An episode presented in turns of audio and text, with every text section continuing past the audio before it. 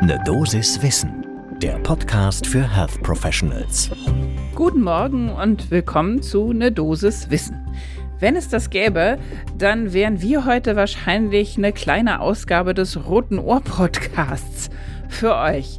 Denn wir reden über eine aktuelle Einschränkung, die die EMA, also die Europäische Arzneimittelbehörde, zur Behandlung mit JAK-Inhibitoren rausgegeben hat. Was sind die JAKs? Was ist daran nicht so gut? Das alles besprechen wir gleich. Mein Name ist Laura Weisenburger. Ich bin Ärztin und wissenschaftliche Redakteurin bei der Apothekenumschau und zusammen mit meinem Kollegen Dennis Ballwieser darf ich hier jeden Morgen über Themen sprechen, die Menschen im Gesundheitswesen besonders spannend finden. Heute ist Mittwoch, der 16. November 2022. Ein Podcast von gesundheithören.de und Apothekenumschau Pro. Und bevor das jetzt zur Verwechslung kommt und bevor wir richtig ins Thema starten, natürlich haben wir überhaupt nichts mit den rote Handbriefen zu tun. Ich könnte mir aber gut vorstellen, dass da eventuell demnächst noch einer kommt. Wenn, dann habt ihr es bei uns zuerst gehört. Und jetzt zum ersten Kaffee des Tages legen wir mal los. Also, es geht um die Januskinase, kurz JAK-Inhibitoren, wobei ist ganz ein kleiner Funfact nebenbei. JAK ist die Abkürzung für Just Another Kinase, also eine spezielle Kinase, die da inhibiert wird. Diese JAK-Inhibitoren werden peroral bei der Behandlung von chronisch entzündlichen Erkrankungen eingesetzt. Was gehört dazu? Alle möglichen Formen der Arthritis, rheumatoide Arthritis, Psoriasis-Arthritis, juvenile Arthritis und so weiter und so fort, aber auch Colitis ulcerosa, atopische Dermatitis und bei der Alopecia areata können diese JAK-Inhibitoren zum Einsatz kommen. Und was ist jetzt genau mit denen passiert? Der Ausschuss für die Risikobewertung im Bereich der Pharmakovigilanz, kurz PRAC, der Europäischen Arzneimittelagentur, also der EMA, empfiehlt nun, da gewisse Einschränkungen bei der Nutzung von den JAK-Inhibitoren einzuhalten. Es geht vor allen Dingen darum, dass besonders schwere Nebenwirkungen vermieden werden sollen, die Herz-Kreislauf-Erkrankungen hervorrufen können, Blutgerinnsel, Krebs und schwere Infektionen. Das bezieht sich aber vor allen Dingen auf den Einsatz bei chronisch entzündlichen Erkrankungen. Alle anderen Indikationen werden von dieser Einschränkung der EMA nicht berücksichtigt. Und wie genau soll man jetzt eingeschränkt diese JAK-Inhibitoren einsetzen? Also, da gibt es eine spezielle Patientengruppe, die folgendermaßen eingegrenzt wird, also man soll diese JAK-Inhibitoren bitte nicht einsetzen oder nur dann, wenn es absolut keine Alternative gibt, bei 65-jährigen oder älteren PatientInnen, jenen, die ein erhöhtes Risiko für schwere Herz-Kreislauf-Erkrankungen haben, sprich also die gefährdet sind, einen Herzinfarkt oder Schlaganfall zu erleiden. Raucherinnen und Raucher sollten ausgenommen werden und alle, die ein erhöhtes Krebsrisiko haben. Besondere Vorsicht beim Einsatz sollte man auch walten lassen bei all jenen, die mehrere Risikofaktoren für Lungenembolien haben oder für eine TVT, also eine tiefe Beinvenenthrombose. Und wenn sich dieser Einsatz bei diesen Risikogruppen nicht vermeiden lässt, dann sollte man doch auf jeden Fall die Dosis reduzieren. Soweit die Empfehlung der EMA. Woher kommt denn aber diese Empfehlung? Ja, da gibt es tatsächlich eine Studie, die da quasi den Grund liefert für diese Eingrenzung, die jetzt ganz neu ist bei den JAK-Inhibitoren. Und zwar ist es die Oral Surveillance Studie. Da wurde eine sehr, sehr große Patientengruppe, Kohorte untersucht. Und zwar hat man sich angeschaut, 4400 Patientinnen und Patienten, die komplett gleichmäßig auf drei unterschiedliche Gruppen aufgeteilt wurden. Es ging auch darum, wirklich um festzustellen, gibt es ein erhöhtes kardiovaskuläres Risiko und auch Krebsrisiko, wenn ich mit JAK-Inhibitoren behandle und eine chronisch entzündliche Erkrankung habe. Und zwar ging es da explizit nur um einen speziellen JAK-Inhibitor, und zwar das Tofacitinib.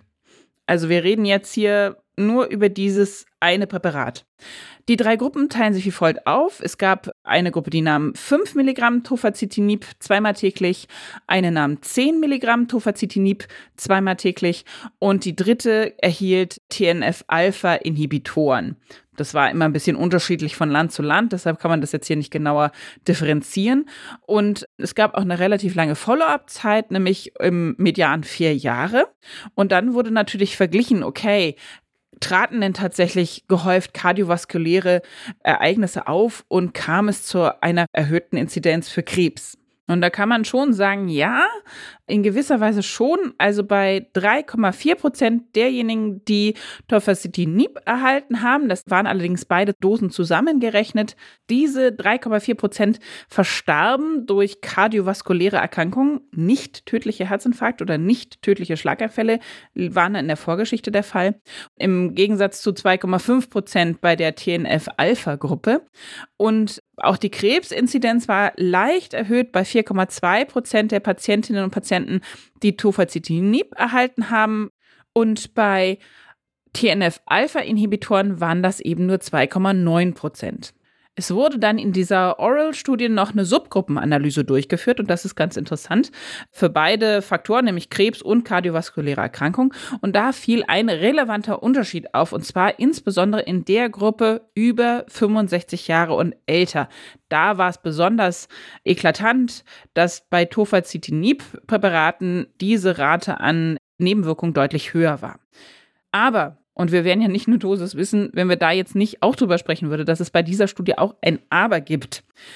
Man hat nochmal eine Post-Hoc-Analyse durchgeführt und da lässt sich vermuten, dass insbesondere die Patientinnen und Patienten, die schon mal einen Herzinfarkt oder Schlaganfall in der Vorgeschichte hatten, bei dieser Risikoauswertung und den Ergebnissen eben besonders entscheidend waren.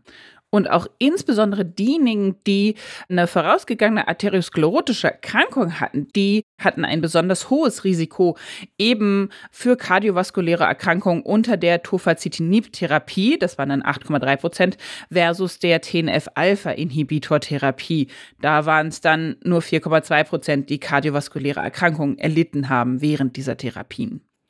Und natürlich haben wir dazu auch nochmal einen Experten befragt. Diesmal ist es Professor Hans-Martin Lorenz vom Interdisziplinären Zentrum für chronische entzündliche Erkrankungen, das IZEH, des Universitätsklinikums Heidelberg. Und er sagte ja, er bedauert das sehr, dass die EMA da so ein bisschen breiten Rundumschlag gemacht hat in der Empfehlung, also sehr allgemein Patienten über 65 und nicht so genau auf diese Risikokollektive eingegangen ist, die wir jetzt eben gerade erwähnt haben, die in der Post-Hoc-Analyse aufgefallen sind.